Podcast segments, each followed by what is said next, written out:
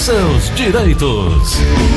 Direito Previdenciário, doutora Ana Flávia, bom dia. Bom dia, Gleudson. Bom dia, ouvinte da Verdinha. Tudo bom, Gleudson? Tudo bem, doutora. Aquela pergunta de sempre, né? Décimo terceiro, como é que fica, como é que vai? Toda semana a gente fala sobre isso, né? Toda semana, mas se Deus quiser, próximo mês já começa realmente o pagamento da primeira parcela do décimo terceiro e a população vai ficar mais tranquila, pelo menos com relação a esse assunto, né, Gleuson? Uhum. E quando terminar todo mundo de receber a, a segunda parcela do 13 terceiro, aí a gente começa a falar do 14 quarto, né? Pois é.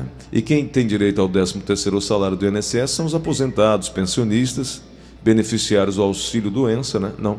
Auxílio doença, auxílio acidente, auxílio reclusão, isso, né? Isso. Salário e maternidade, todos têm direito a receber o proporcional do 13 terceiro. Menos aqueles que recebem o, o, o, BPC, né? Exato. O BPC, como não é benefício previdenciário, ele é um benefício assistencial, ele não tem direito a pagamento de 13 terceiro. Então, ele não está é, nessa lei que antecipa esse pagamento em duas parcelas agora para o primeiro semestre. Né? Lembrando que são pagos é, normalmente em duas parcelas, a primeira vem metade e a outra é, vem na sequência, né, a posterior, é, já com desconto do imposto de renda, né? Exatamente, Gleuton. E aí vai levar em conta o final do benefício, o número final do benefício, a data de pagamento. Começando o pagamento da primeira parcela para quem recebe até um salário mínimo, dia 25 de maio. E a segunda em 24 de junho. Exatamente. Okay. E aí, a, quem que termina no final 1, né? No final Isso. 2, 26 de maio e assim sucessivamente. É. Então, só para passar para tranquilizar as pessoas, primeiro é para quem tem final 1, 25 de maio, 2, 26 de maio, 3, 27 de maio, 4, 28 de maio, final 5, 31 de maio, final 6, 1 de junho, final 7, 2 de junho, final 8, 4 de junho, final 9, 7 de junho, final 0, 8 de junho, primeira parcela para quem ganha até um salário mínimo e a segunda parcela do mesmo formato da primeira, só que iniciando em 24 de junho. É isso? Exatamente. E para quem recebe valor acima do salário mínimo, a primeira parcela de quem termina em 1 e 6 será dia 1 de junho, né? Uhum. A, quem termina 2 e 7, 2 de junho. 3 e 8, 4 de junho. 4 e 9, 7 de junho. 5 e 0, 8 de junho. E a segunda parcela a partir de 1 de julho e aí sucessivamente, né? Exatamente. Doutora Ana Flávia, algumas perguntas também são, são importantes que a gente possa aqui dar como prioridade, como por exemplo, estou afastado em auxílio doença do INSS. Esse período vai contar como tempo e valor de contribuição e como carência? Gleudson, essa pergunta é muito importante e mais importante ainda é o segurado saber a resposta e cobrar do INSS isso, tá? Uhum. Realmente já tem entendimento do STF no sentido de que os períodos de auxílio doença contam sim o tempo de contribuição e o valor da contribuição. No entanto, para contar, esse período de recebimento de auxílio doença tem que ser intercalado. Você lembra que a gente vem falando que o INSS é, dá um benefício, 90 dias, corta, prorroga, corta, prorroga. Isso. Então, é sempre bom lembrar que, no caso do empregado, ele tem que fiscalizar se, no momento que ele voltou do auxílio-doença, a empresa voltou a fazer as contribuições mensais para o INSS. E no caso do contribuinte autônomo, né, do contribuinte individual, sempre que houver a alta do INSS, sempre que o benefício for cessado, no mês subsequente ele já tem que verter contribuição. Porque para o auxílio, o tempo de recebimento de auxílio doença contar como tempo de contribuição e como valor de contribuição, ele tem que ser intercalado por períodos de contribuição, tá? E outra coisa muito importante, Gleuto, é, geralmente na esfera administrativa o INSS não conta tempo de auxílio doença, mas é lei e jurisprudência. E o mais importante também é para quem recebe acima do salário mínimo, que quando esse valor de auxílio-doença for contado como tempo de contribuição, O auxílio-doença ele é pago em 91% do salário de benefício. Quando ele entra para a contagem como tempo de contribuição, ele tem que entrar em 100%.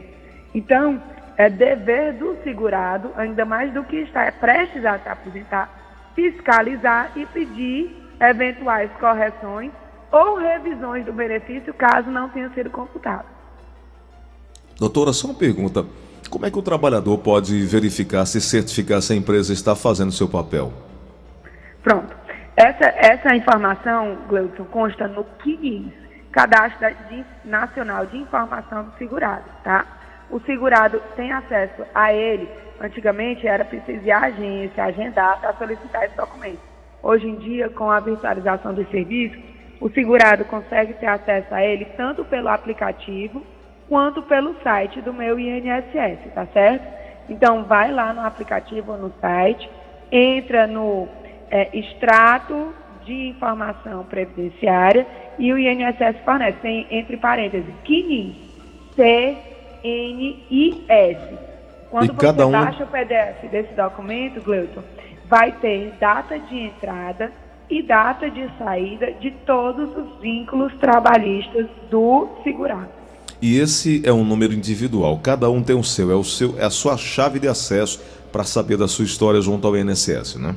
É, a chave de acesso é, para ter acesso é o, é o, CPF, né? Sim. A pessoa com CPF mas cria eu, uma senha. Mas eu falo assim, através dessa identificação é a história do, do segurado, né? É a história previdenciária do segurado. O CNIS tem a história previdenciária do segurado. Todas as contribuições feitas por carnê, todos os vínculos trabalhistas e também lá o segurado vai ter acesso a informações se as contribuições que ele verteu como autônomo valem ou não. Lá vai ter a informação se ele contribuiu como simplificado, que é a alíquota de 11%, se ele contribuiu como facultativo de baixa renda e se aquele facultativo da baixa renda está pendente de verificação pelo INSS, né?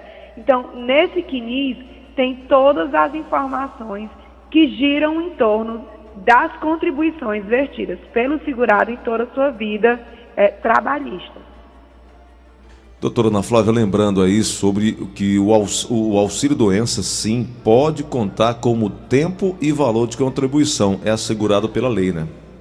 É assegurado pela lei e as jurisprudências, por reiteradas vezes, como eu disse, é, muitas vezes o INSS não reconhece administrativamente, é judicializado e isso já foi levado ao STF e já foi garantido que sim, o período de auxílio-doença conta como tempo de contribuição. É Desde que intercalados por períodos de contribuição ou volta ao retorno ou, ou, volta ao trabalho de carteira assinada. Já é um ponto pacífico isso no entendimento do STF, né?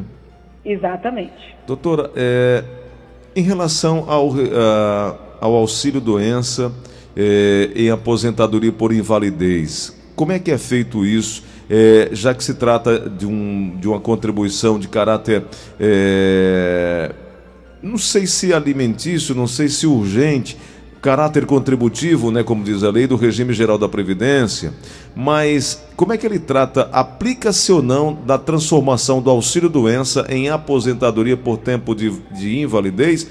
E se essas aposentadorias por invalidez precedidas de períodos de auxílio-doença, intercaladas com intervalos de atividade, como é que fica isso na prática para facilitar o entendimento de quem está nos acompanhando agora?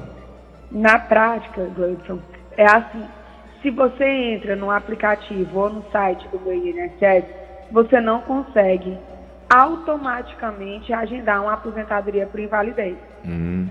A aposentadoria por invalidez, ela vem como um desfecho de vários auxílios doenças, ah, tá. concedidos tá. e prorrogados, hum, concedidos entendi. e prorrogados, entendeu? Uhum. Então é por isso, você não vai direto para a aposentadoria. Ela é precedida de períodos de auxílio-doença intercalados com atividades é, de ou contribuição como autônomo ou de atividade na empresa. Hum. É o que, é que o INSS mostra aqui? A pessoa teve auxílio-doença, o INSS deu alta, voltou. Quando voltou, a doença voltou também. Aí precisou de auxílio-doença, Até que vai chegar o ponto que vai ver que, não, aquela atividade é incompatível com a enfermidade que ele tem, que está gerando sintomas incapacitantes, entendeu? Uhum. E o que é que eu preciso ficar atento, doutora? Eu preciso ficar atento a, a essas revisões que o INSS é, da, da, minha negativa e pedir revisão frequente, então, para saber se eu vou ter direito e para cobrar uma posição do INSS, caso eu não consiga na via é, é, é, comum ali, como é que eu quero falar? É, junto ao INSS, o meu caminho é judiciar, judicializar. Judiciar, exato.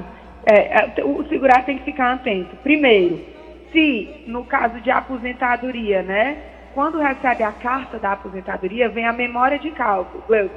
A memória de cálculo tem mês a mês o, a contribuição e o valor da contribuição.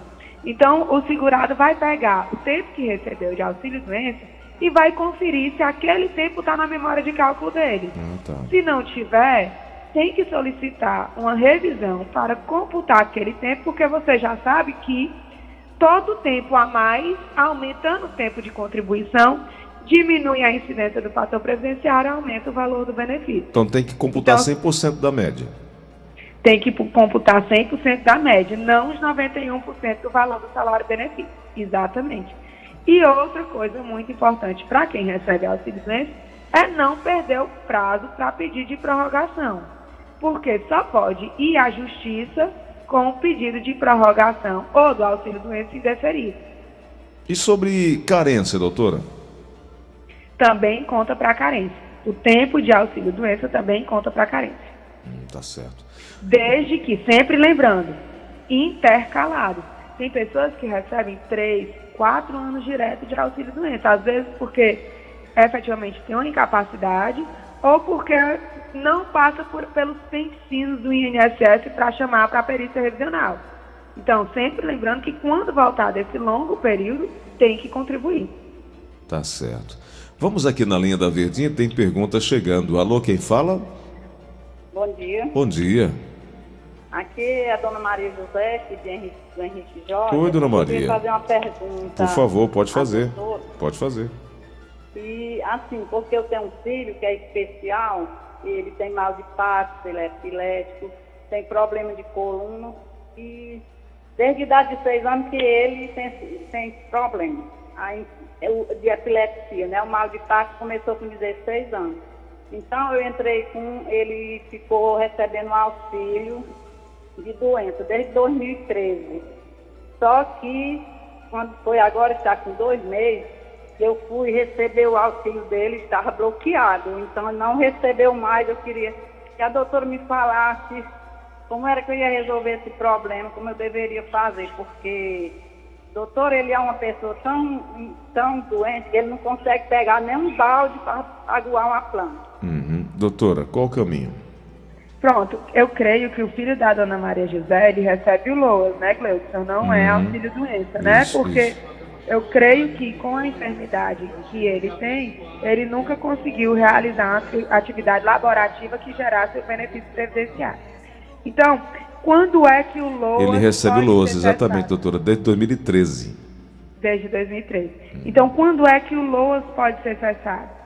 Se mudou a renda per capita familiar, vamos dizer que ele tem uma irmã que era estudante e começou a trabalhar de carteira assinada, isso pode impactar e é, negativamente na renda per capita da casa, o que gera a cessação do benefício. Ou se ele foi para uma perícia revisional e absurdamente o médico perito determinou que ele não tem mais a incapacidade. Então a dona Maria José primeiro tem que ver, porque a grande maioria das vezes, quando é cessado, é porque mudou a renda per capita, ou ela se aposentou, ou o esposo se aposentou, ou uma irmã começou a trabalhar tem que. É, ou se também, Gleudson, a questão do CAD único. CAD único tem que ser atualizado de dois em dois anos, tá? Hum. Então tem que ver se ela não recebeu uma carta chamando para uma revisão ou informando da suspensão do benefício ou informando é, a necessidade de apresentar algum documento sobre a renda per capita para evitar a suspensão. E já tivemos vários casos aqui onde o CAD único desatualizado acabou impedindo o recebimento do benefício, né? Exatamente, como pode gerar também a suspensão. Exato. E é por, por que, que tem que estar atualizado? Exatamente para o governo manter controle da renda per capita familiar. É através do CAD único, né, que os CRAs são interligados ao INSS, que é passada a informação acerca dos integrantes daquele grupo familiar e da atividade laborativa por eles desempenhada, para saber se aquela família se enquadra como condição análoga à de miserável. Perfeito. Vamos na linha da Verdinha. Alô, quem fala? Alô? Oi. É, ô, ô, irmão Gleison, Oi, meu irmão. é, eu queria saber o seguinte. Hum. É sua minha esposa, entendeu? Hum, sua certo, minha esposa. certo. Porque é o seguinte, ela, ela, ela, ela, ela trabalhou pouco de carteira assinada, trabalhou. Tá, só, ela não trabalhou um ano não, só um ano, um ano e um mês. Aí pronto, aí ela, ela não trabalhou mais, entendeu? Não trabalhou mais. Desde 2012. Eu queria saber assim, como é que fica aí para sair a doutorazinha aí, como é que fica aí a- o, o caso dela aí, eu queria saber, sabe? Porque a gente se preocupa, né, no- no- na, na vida, né? Tá ficando velho, e ela já tá com 46 anos. E pronto, aí trabalha uma carteira assinada, ela trabalha avulso, né, em casa de família. Eu queria saber o, o caso dela, sabe? Por favor, com a doutora Tá certo. Doutora Ana Flávia. Aí, Gleudson, o caso dela, ela não tem qualidade segurada, né? Pelo que eu entendi, desde 2002 ela parou de trabalhar de carteira assinada, trabalhou um ano e meio, né? E desde então trabalha avulso e não realiza contribuições, né? Como ela tem 46 anos, acho que está mais do que na época de, de ela começar a pagar o INSS.